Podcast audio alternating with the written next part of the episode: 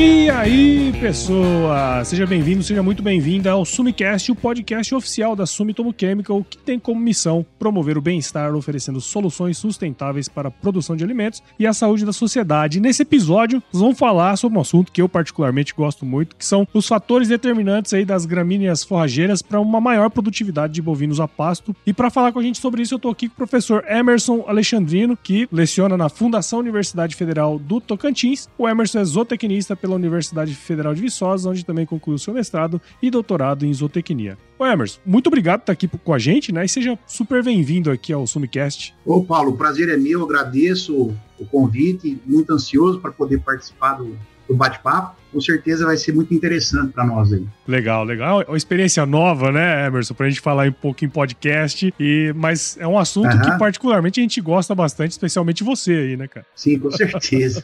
legal. Uma experiência grande na área.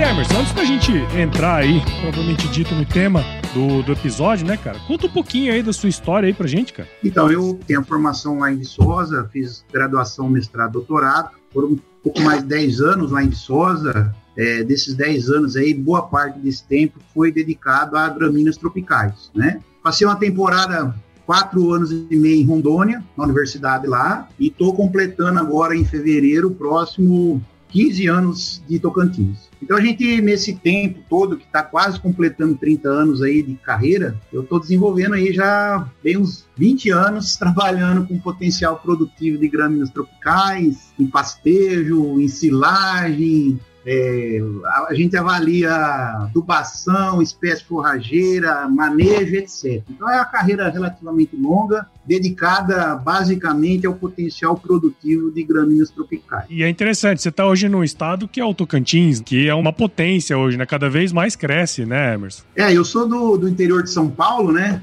E é, é uma história bem legal que tem para contar, porque é, durante o curso, o, o, sonho sempre foi vir para os trópicos. Né? Aí uhum. o potencial das gramíneas, e aí nós fomos para Rondônia inicialmente, minha esposa não se adaptou muito bem, aí, como ela era de Goiás, falei, então vamos para Tocantins, né? Vamos tentar ir para Tocantins, que é o antigo Goiás, e aí conseguimos ir para cá. Então, realmente, eu sou muito feliz aqui. É importante que eu fale isso aí, né? Porque tem muita gente que acha que eu estou aqui porque eu não consigo trabalhar em São Paulo, né? Mas eu estou aqui por opção. é bom que se diga isso. Legal, não, e com certeza. E assim, tem uma frase, né, Emerson, que eu sempre levo comigo assim: é que boi que chega primeiro na aguada bebe água limpa, né, cara? Então, tem essa questão, né? É, tem isso aí. E o Emerson, a gente comentou ali no início, né? A ideia é a gente falar sobre esses fatores que determinam aí a maior produtividade é, de bovinos em pasto. E um dos pontos que a gente sempre discute na pecuária brasileira é o potencial produtivo que a gente tem no Brasil ainda é muito grande, né? Assim, tem muita coisa ainda para melhorar, né? E eu queria saber um pouco da sua opinião, assim, pensando nessa questão, quais os fatores hoje que mais limitam a produtividade dos animais em pasto, né? Quer dizer, o que que é, faz com que a gente não esteja alcançando a plenitude da produtividade hoje no Brasil? Essa pergunta sua, Paulo, é muito legal. Vou começar pelo final, né? Essa plenitude. É uma coisa bastante interessante, porque quando o Marandu foi lançado na década de 80, se vocês forem atrás do boletim de lançamento do, do Marandu, ele tem potencial de produção de 25 a 30 arrobas hectare ano. Né? Isso aí. E quando a gente avalia, depois de 40 anos, né, a pecuária que vem crescendo, obviamente, né, a gente, diga-se de passagem, que tem que considerar esse avanço que a pecuária teve aí principalmente nessas duas décadas. Mas se a gente for analisar o potencial produtivo que nós estamos explorando dos capins tropicais, nesse trópico nosso, que é rico em recursos naturais, temperatura, chuva, terra, topografia, comprimento do dia, é, nutrientes. Nós estamos explorando aí talvez 15, 20% no máximo do potencial um capim que foi lançado há 40 anos atrás.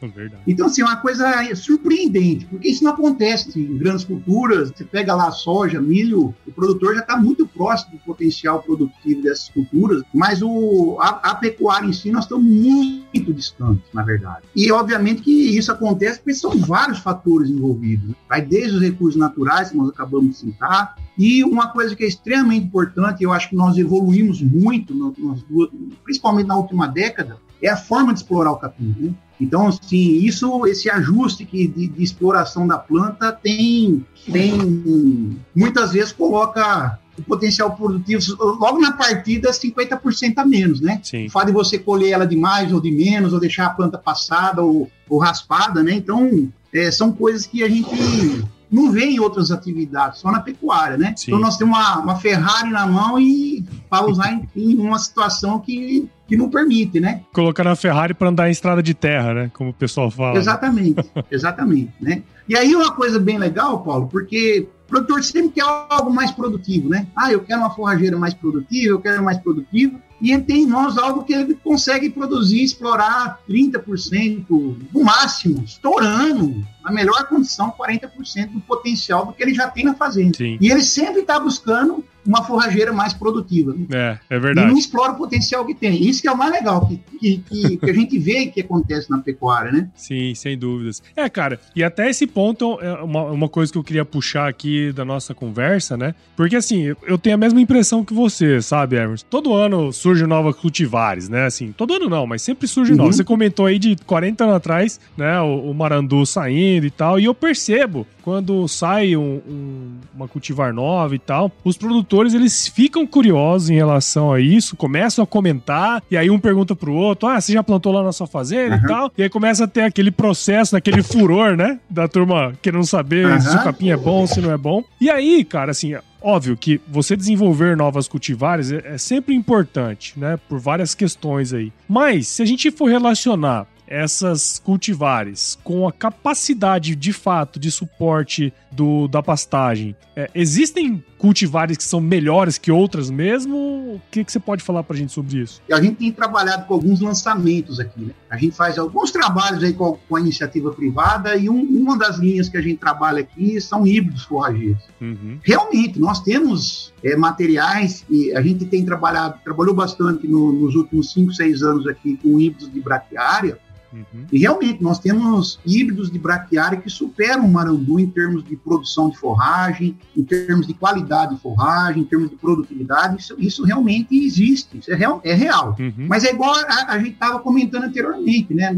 É, uma coisa é ter potencial produtivo, a outra coisa é explorar esse potencial produtivo. Então, na verdade, o que, o que acontece? Surge nova forrageira, ela tem um potencial enorme, e lá na braquiária a gente explorava 30% de potencial, dessa nova agora a gente vai explorar 25%, 22%, 20%. Vai continuar não explorando potencial, entendeu, Sim. o Paulo? Aham. E uma coisa que eu vejo, assim, que é uma coisa que você falou dos lançamentos, né? Chega uma nova forrageira. A primeira pergunta, quanto que produz? A segunda, qual o teor de proteína? Como se É, teor de produção proteína é e sempre. teor de proteína fossem os únicos fatores que, que acabam interferindo na produção dos bovinos em pastejo, né? Então você vê que e, e- e realmente a correlação da produção de forragem com produção animal, ela é torno de 45, 40%. Então tem outras coisas envolvidas, né? Mas infelizmente o público ainda fica muito é, fissurado em produção de massa e, e teor de proteína, né? É uma, é coisa assim que eu começo a rir, porque só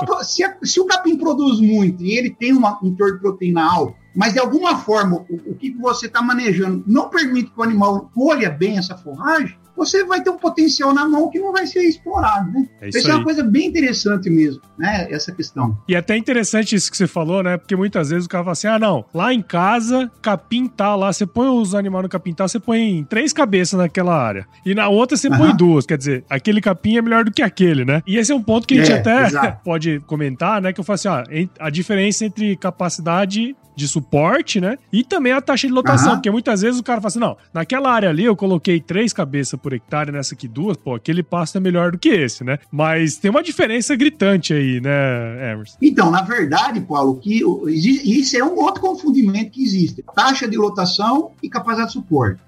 A taxa de lotação, ela é simplesmente ela mede estoque de animal por área. Uhum. Três cabeças, quatro cabeças, um A, dois A, mais nada. Ela não guarda nenhuma relação com a alimentação do animal. Já a capacidade de suporte, ela já está relacionando uma lotação na área, mas essa lotação ela é mantida em termos de, de alimento, que ela consegue manter o equilíbrio entre produção por animal e produção por área. Vou dar um exemplo bem prático, que a gente tem estudado bastante isso aí. Uhum. É, como eu sei se a área está em capacidade de suporte. Né? Pelo menos é um, exemplo prático que a gente faz aqui com os trabalhos nossos. Eu consigo verificar que ela está em capacidade de suporte, aquela quantidade de animais que eu explorei ao longo do ano, ao longo dos, dos meses, do, do semestre, sei lá, do, do jeito que for. Mas a referência ano é que se eu usar capim, o trinômio, capim, água e sal mineral, sal mineral, tá certo? Uhum. Média ano de GMD é em torno de 450 acima. Então, você colocar uma lotação que permite um GMD abaixo desse valor,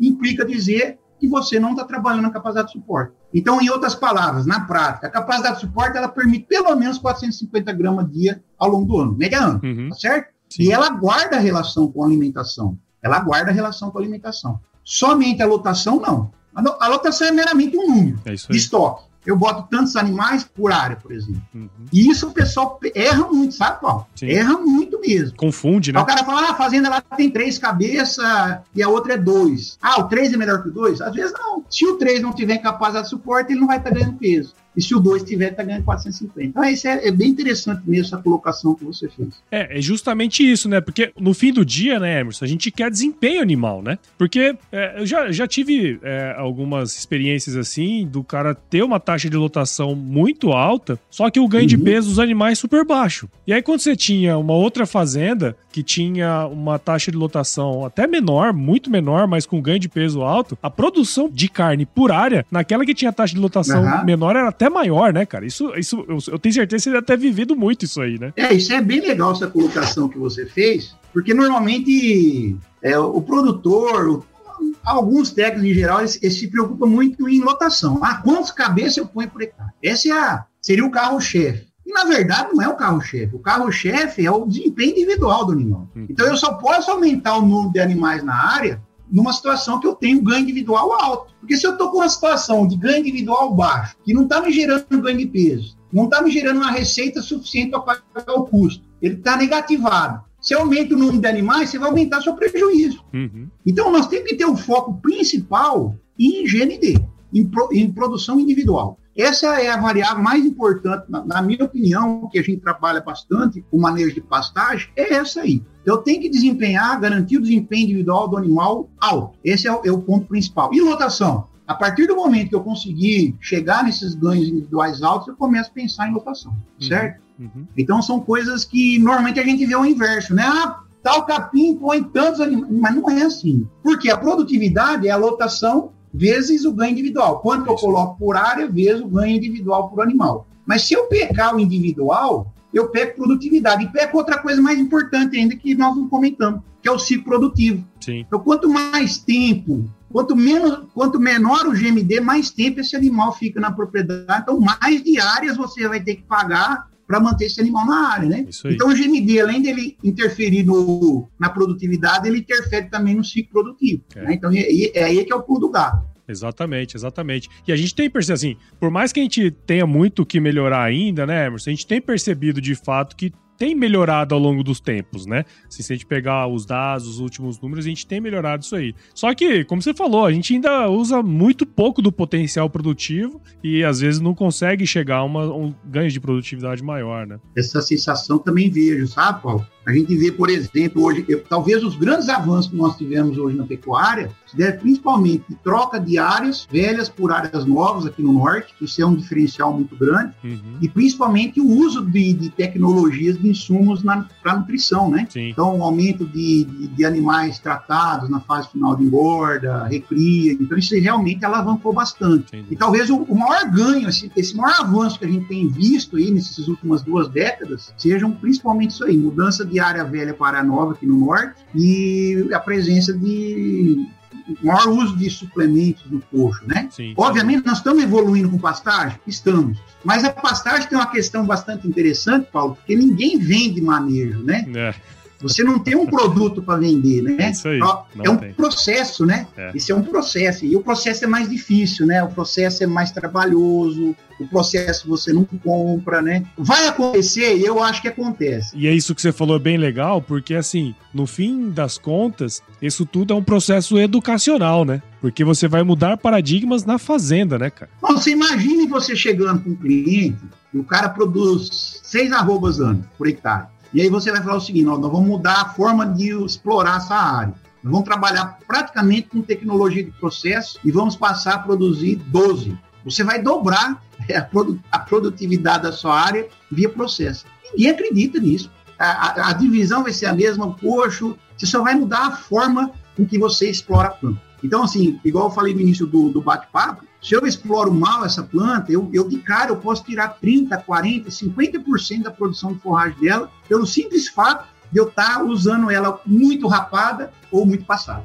E o Emerson, a gente está comentando muito o aspecto relacionado ao manejo, né, da pastagem, que sem dúvidas é, o, é o, um dos principais pontos aí, né, para que os animais tenham um bom desempenho ali. E olhando para o lado da pastagem, é perceptível que algumas forrageiras, algumas espécies forrageiras, elas produzem mais massa, como você até comentou ali atrás, né? Mas uhum. essa maior produção de massa, ela tem correlação direta com produtividade animal lá no pasto mesmo, quando a gente, no fim das contas, ele, ele vai dar mais é, desempenho para os animais lá? Primeiro nós temos que entender o que é massa e o que é produção. É, no caso de pastagem, nós temos vários ciclos ao longo do ano. Uhum. Diferente das grandes culturas. Grande cultura, você plantou soja, fez o ciclo da soja, fez o ciclo do milho safrinho e de repente faz o ciclo do boi. No caso da, da forrageira, você vai ter seis, sete ciclos ao longo das águas, de um a dois ciclos durante a seca. Então a produção nada mais é que a soma das massas realizadas em cada ciclo desse aí, certo? Uhum, uhum. E por que, que eu estou colocando isso aí? Porque muitas vezes, e isso é muito comum, se você vê portfólio de semente, mídia social, o cara mostra um pasto super vigoroso, muitas vezes está cobrindo ele, e ele conta a vantagem que o capim lá tem 40 dias, já está com quase 2 metros de altura.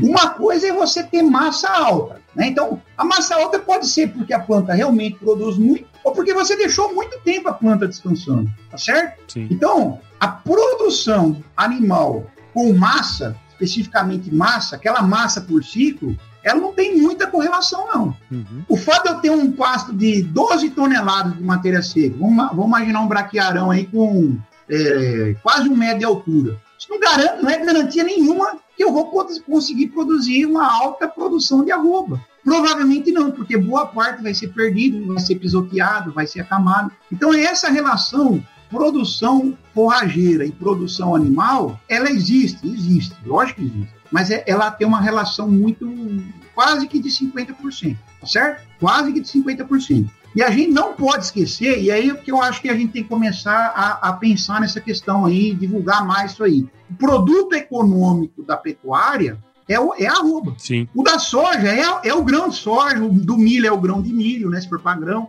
E o, do, e o do, da pecuária é arroba. E não massa de forragem. E, tá entendendo? Então, assim, a gente tem que ver muitas vezes que é massa, composição bromatológica e arroba, né? Que eu, nós falamos no início. Então, não, não basta ter só produção, não basta ter produção mais proteína, se aquela condição de massa que eu estou entregando oferece uma condição de difícil colheita do animal. Ou ela está muito alta, o animal vai ter dificuldade de colher, ou ele vai estar tá muito baixo, o animal vai ter dificuldade de colher também. Tá certo? Isso aí, então, é. Isso, é, isso é relativamente difícil para o pessoal entender. Sim, e por sim, isso que já sim. se faz essa relação direta. Ah, ah, eu quero uma forrageira que produza muito, etc. Só para você ter uma ideia, aqui a gente fez uma, uma, um evento aqui e, e fomos conversar com alguns produtores bem tecnificados. E o que, que eles queriam em termos de nova forrageira? O que, que eles esperavam das próximas forrageiras? Por que que pareça, Paulo? A, a principal pedida era um, um capim marandu que não é, morresse é, com a morte súbita, principalmente. Uhum. Esse era o desejo dos produtores que nós fizemos cinco anos. Olha, eu quero um marandu, professor, que não morra com a morte súbita. Morte. Se você me entregar isso aí, tá excelente. E o que hoje nós estamos querendo ver, os melhoristas estão querendo produzir cada vez mais. Então, talvez a, a, a, forma de pensar aí, os direcionamentos aí, a gente tem que dar uma, dar uma repensada nisso, entendeu? Porque produção nós já temos suficiente. É isso aí, é isso que eu ia falar. Porque é o seguinte: se a gente, mesmo com o Marandu de 40 anos atrás, a gente explora aí 20, 30% do seu potencial. Acho que a pergunta interessante é assim, cara, como que a gente pode fazer para explorar, tipo, 40%, 50% desse potencial, né? Quer dizer, isso ah, já é, é, é, é, consumir mais da metade do que estava consumindo antes, vamos supor. E tem aquela questão da eficiência de pastejo, quer dizer, você, né, tem uma, uma, série de coisas aí que é, que é bem legal, que eu acho que você trouxe que, pô, é, eu acho que as, fazer as perguntas certas aí é o principal caminho, né? Aham. É o processo, né, Paulo? É, é o processo. É isso aí, é isso aí.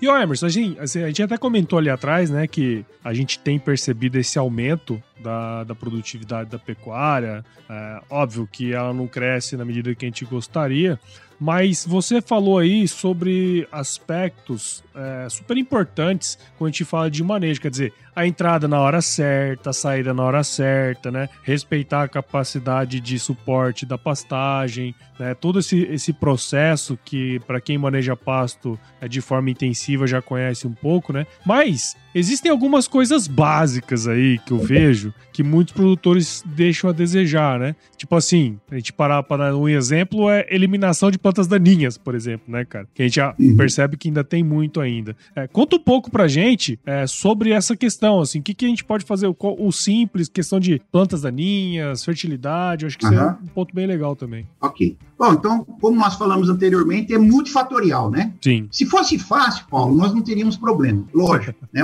A, a quantidade de problemas já, já diz para nós que é, é muita coisa que a gente tem que levar em consideração. Sim. Então, a, a principal questão aí que a gente tem que é, levar em consideração inicialmente é, é quanto à formação das áreas, né? Uhum. Então, sim, a gente vê muitas vezes, o, igual nós estávamos comentando, o produtor quer algo que produza muito, que tem alto valor nutritivo, que vai dar alta produção por animal, etc. E você, muitas vezes, na hora de olhar no catálogo do material, você vê que ele atende, só que o, o, o produtor não dá as condições mínimas necessárias para isso. Então, primeira coisa que nós temos que fazer, ver a questão da adaptação da forrageira à área que vai ser explorada, uhum. né?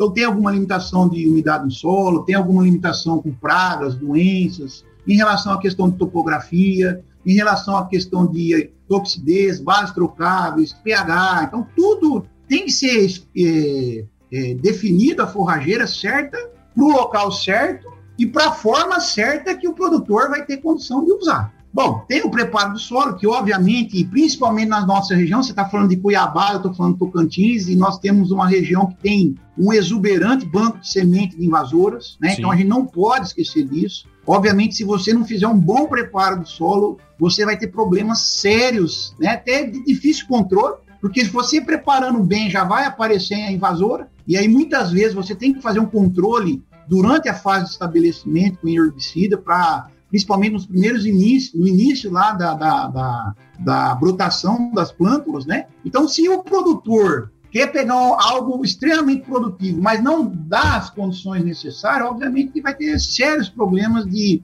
de até adaptação da área, né? Sim. Então, quando a gente fala desse potencial, a gente vê que é, um, é uma, um checklist muito grande. E muitas vezes o, a única coisa que o produtor se preocupa esse capim é produtivo e tem valor nutritivo. E ele não se preocupa onde ele vai plantar, em que situação ele vai manejar. Então, muitas vezes, o cara não tem uma condição de dar um bom manejo, talvez ele tenha que pegar uma forrageira menos produtiva, menos exigente em termos de manejo, menos exigente em fertilidade. Talvez seria até melhor ele, ele, ele trabalhar com uma forrageira que entregue aí é, bem menos produção, mas que ele consiga alcançar o potencial mais alto de de, de produtividade dessa planta, né? Uhum. É melhor você ter uma planta com, que tem potencial de 10 toneladas e tirar 70%, do que uma que tem 30 e você tirar 20, Sim. né? Então, assim, são pontos extremamente importantes. E hoje que a gente tem visto muito né, essa, essa falta de, de, de arranjo, desde a fase inicial, um mau manejo, que você não deixa a planta vigorosa, e aí você começa a ter os problemas com as plantas invasoras, né? Uhum. E, é e que é a questão bastante interessante. A sua grande maioria dessas plantas é do próprio local, né? Que é adaptada ao local, né? Então a gente coloca uma planta exótica que vai ter que competir muitas vezes de forma desleal com uma planta que é adaptada à região. Né? E por que, que desleal? Porque a planta forrageira ela não, ela não foi adaptada, é, é, evoluída nesse ambiente de solos de baixa fertilidade, é, você tem uma invasora que não é pastejada, você tem a gramínea que é pastejada. Então, é uma série de, de, de, de complicações que, ao invés do produtor minimizá-las, ele acaba potencializando-as. Né? E aí, a, a, a, nossa invasora, né, que hoje o que não tem é invasora que com grande dor de cabeça para nós, né? Principalmente algumas aí exóticas, como alguns capins que têm a meu ver, é atrapalhado bastante a pecuária, né? E aí fica extremamente difícil você trabalhar nessa situação, né? Você entra num círculo vicioso aí e fica correndo atrás de coisa que não existe, né? Eu até não sei se você já ouviu isso aí. Cara quer uma forrageira milagrosa. Ela, ela tem que ser é, adaptada a solos de baixa fertilidade, resistente a pragas e doenças, produzir bastante e não precisar de manejo. E você sabe que nós já temos essa forrageira? É. Nós, temos, nós temos dois exemplos, três exemplos desses. Nós temos o Anone no Rio Grande do Sul, nós temos o Páspano, que é o Navalhão. Navalhão. E o mais ao norte, aí, nessas áreas mais úmidas. Sim. E mais recentemente o Barba de Paca aí no Brasil todo, né? E são forrageiras que vai em qualquer situação. Só tem um problema, né? O animal não pasteja. O animal não consome. Ou pasteja muito pouco. É, não consome, consome muito pouco, né? É. Então essa é a forrageira milagrosa. Essa aí consegue competir com as invasoras, consegue, né? Então são coisas que a gente tem que parar para pensar, né? Verdade. É, e eu, eu lembro a época que eu trabalhei no Pará e, e, assim, alguns anos atrás, né? Vai fazer 10 anos já. Cara, o Navalhão e o Barba de Paca era assim, era lastrado, né, cara? Se passava, porra, tipo assim, é, julho, agosto, né? Cara, que pasto bonito esse aqui, né? O único é. problema é que era o navalhão, né, cara? É, não é fácil, não. que coisa louca, né, cara? Não é fácil, não. E, e, e, eu acho que esses pontos que você começou, né? Óbvio que a gente tem que começar ali no básico, né, Emerson? A gente tem que ter o básico bem feito, porque a hora que a gente começa a pensar nesses aspectos que você comentou, de é, manejar pela capacidade, a entrada e saída na hora certa e tudo mais, isso já é um, vamos dizer assim, quase no topo da pirâmide, né, cara? Essas bases, uhum. assim, que a gente precisa se atentar quando a gente fala da pecuária mais amplamente a gente fala mais, de forma mais ampla da pecuária, né? Com certeza, com certeza. Na verdade, são várias coisas que a gente tem que olhar e, e muitas vezes, ah, não, vou fazer intensificação. E aí, o, isso você sabe uma coisa, Paulo, o cara acha que o negócio dele não está dando certo porque de repente ele não está fazendo integração com lavoura, né? Lógico, eu não estou criticando a integração, mas está chegando a um ponto o cara achar que ele só vai conseguir ter sucesso na pecuária se tiver integração, né? É. E na verdade não é isso aí. Sim. Na verdade, o que, que nós acabamos de falar assim é o básico, é o feijão com arroz. Né? É, é o feijão com arroz mesmo, que é processo, que é trabalho, que é muito trabalhoso, é muito conhecimento. E infelizmente o processo não está disponível no balcão de uma loja. Esse é o que é o grande problema. A pessoa não consegue comprar o processo. Ah, vou comprar o processo de formação, de preparo do solo. Ele tem que fazer. Né? Não, a menos que. Mas assim, são coisas que. E que são fundamentais. Uhum. Porque se você não der condição para a planta se desenvolver, se evoluir, e aí, paralelamente, você maneja ela de forma que sufoque ela, não tem como dar certo. É. Né? Simplesmente o, o, capim você vai estar tá trabalhando contra ele, né? Verdade. Então, ao invés da gente trabalhar em benefício do capim, a gente está trabalhando em benefício das invasoras. Né? Então, aí Aí fica uma situação difícil de ser trabalhada. Né? e é, não é fácil mesmo, porque se você fazer um levantamento aí, né, correr fazenda, a gente, a gente faz alguns trabalhos aqui, né? Lógico que é pouco, porque a gente tem muito uma demanda de tempo muito grande na universidade, mas é muito comum né? Você, você olha lá as condições das, das pastagens nas fazendas, na, na, em sua grande maioria, se a gente pegar hoje, né? Hoje até que não, já, porque nós já entramos na seca, né? Uhum. Mas eu dei uma palestra esses dias, agora em, em abril, maio, Abril, maio aqui tem chuva. Acho que aí no Mato Grosso ainda também a, a chuva mais forte é março, é, né? Mais São março. Paulo talvez é janeiro, fevereiro. Nós temos um pouquinho mais de chuva, um pouco mais para frente. E eu costumo fazer uma condição bem prática. Vai, visita a fazenda março, abril. Como é que a gente tem que enxergar as nossas pastagens? Ela tem que estar tá uhum. super de massa. A fazenda tem que estar tá com o auge de massa dentro da fazenda é março, abril. Sim. Aí você roda a fazenda, você não vê os pastos com, com estoque de forragem, né? Fazenda que não tem, não tem reserva de volumoso conservado e os pastos em março, abril, rapado. Verdade. Então tem tudo para dar errado, né, Paulo? Tudo para dar errado. Tudo e, dar errado. E, então, assim, e, e, o negócio é, assim, o negócio é tão é, interessante, é tão elástico dentro da pecuária que muitas vezes A fazenda está nessa situação e ela vai, mesmo que vai ser baixa, mas ela vai entregar uma, uma arroba por ano, ela vai entregar uma receita, né? E, mas é óbvio que o produtor poderia tirar muito mais ainda do que ele tira na fazenda, né? respeitando alguns princípios básicos, né? Então, a formação, o manejo, controle de vasoura, né? Fazer um servicinho bem feito, que a gente chama de feijão com arroz. É isso aí. Então ninguém precisa ficar adubando pasto, altas adubações, tratando de boi, para produzir 10 a 12 arrobas, principalmente na nossa região. Uhum. Né? Nós, nós, temos aí, eu acredito que aí no Cuiabá deve ser muito próximo, 2 mil milímetros de chuva. A gente consegue fazer só com capim água e sal mineral, a gente faz 10, 12 arrobas sem precisar de insumo, tecnologia de insumo. É. Mas assim, a grande maioria ainda não tem acesso a essas informações, né? Muitas vezes não acredita. Eu vou contar uma coisa bem legal para vocês. Às vezes a gente recebe produtor aqui na universidade, a gente tem uma mini fazenda lá no setor, né? E aí a gente, o produtor chega e ele, aí a gente vai passear lá na área, mostrar, eu falo, o que, que você está vendo diferente aqui, né? Na área. Não, aqui é o capim, é o Piatã, tem a cerca, tem o tem um coxinho, tem o bebê, eu não estou vendo nada diferente. Eu falei, pois é, aqui produz 35 arroba ano.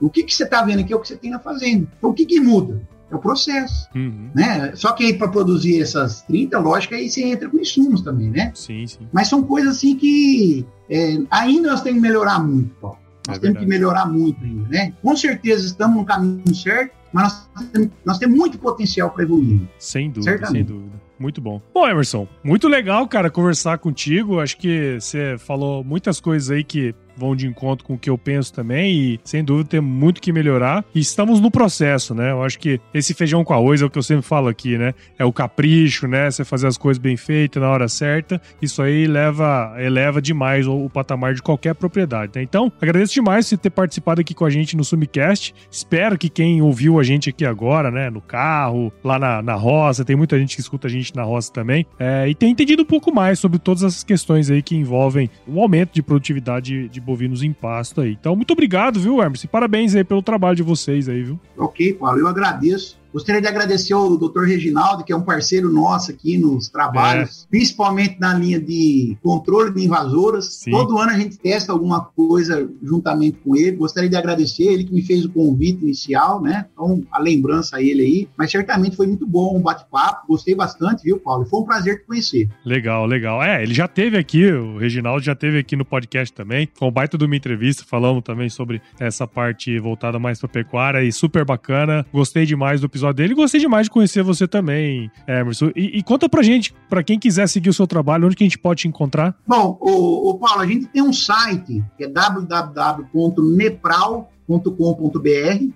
tá certo? Uhum, uhum. Lá a gente tem todos os, os, trabalhos que a gente desenvolve, algumas palestras, né? Que é um, algo mais antigo e tem o, o o perfil no Instagram, né? Que é arroba NepralUFT, né? Uhum. Nepral significa Núcleo de Estudo em Produção de Ruminantes na Amazônia Legal. E lá acho que, é o, no, acho que é o melhor lugar para poder ver os trabalhos da gente. Certo? Bacana. Até convidar o pessoal para quem está assistindo aí se inscrever lá no canal. é isso aí. Vamos deixar todas as informações aqui na descrição do episódio, né? Para você que tá aí do outro lado ouvindo esse bate-papo aqui que eu tive com o Emerson até agora, com certeza você viu valor nessa conversa, então considere compartilhar esse episódio com alguém que vai gostar de saber um pouco mais desses assuntos que a gente comentou aqui agora. O podcast ele cresce na medida em que você que tá aí do outro lado participa junto com a gente aqui. Então siga o Sumicast em seu agregador de podcasts favorito e acompanhe também os episódios lá no Agro Resenha Podcast, aqui no Agro Resenha Podcast, né? Siga o Sumitomo Chemical nas redes sociais, no Facebook e Instagram. Busque por arroba Sumitomo Chemical Brasil e no LinkedIn por Sumitomo Chemical Latinoamérica. E visite também o site da Sumitomo Chemical, o www.sumitomochemical.com. É isso aí então, Emerson. Muito obrigado aí, viu? Fica com Deus, tudo de bom para você. E eu sempre finalizo aqui os nossos episódios falando o seguinte: se chover, não precisa molhar a horta, né? é uma boa conselho. Muito obrigado, viu? Falou, um abração, Paulo. Tudo de bom.